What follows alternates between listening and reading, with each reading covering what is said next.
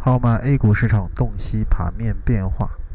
这里是易盟财经广播，我是主持人易小萌。那么今天是二零一四年九月四日，我们先来了解一下沪深两市在今日收盘之后的一个盘面情况。那么午后呢，沪深两市是继续震荡攀升。大盘呢，轻松突破两千三百点的整数关口，并一举创出了年内新高。而成交量呢，也仍然维持在一千八百亿的这么一个水准。而且权重股板块啊，像券商和保险的资金呢，在午后是大量形成回流。那么大盘超级资金呢，是出现了难得的连续四天净流入。而创业板指数呢，在资金的力度呢，也是有所啊流入，也是有所加强的。指数呢，几乎是以最高点啊这个报收啊。另外来讲的话呢，整个主板市场啊，特别是上证指数来看的话，在收盘之后呢，是发出了一个 B 点的买入信号。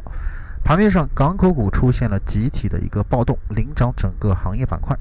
那么昨天啊，这个领涨的摩托自行车啊，今天依然是排在涨幅榜的前列啊，位列第二。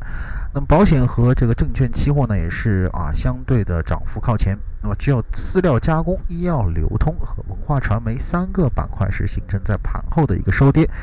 啊，概念方面，早盘天津国作为整合的啊，就出现了一一定的这个异动。那午后继续领涨，但部分的概念呢是有所回落的。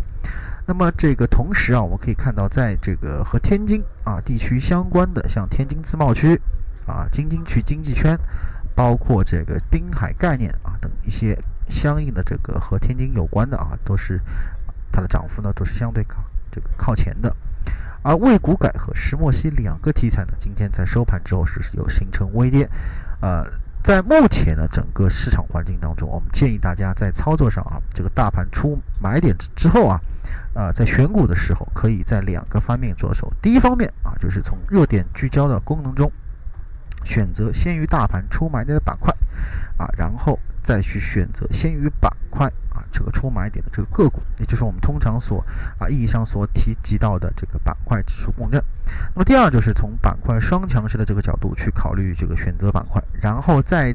这些啊双强势板块当中去选择资金关注度相对比较高的，或者就是资金控盘的这些个股。在仓位上呢，我们可以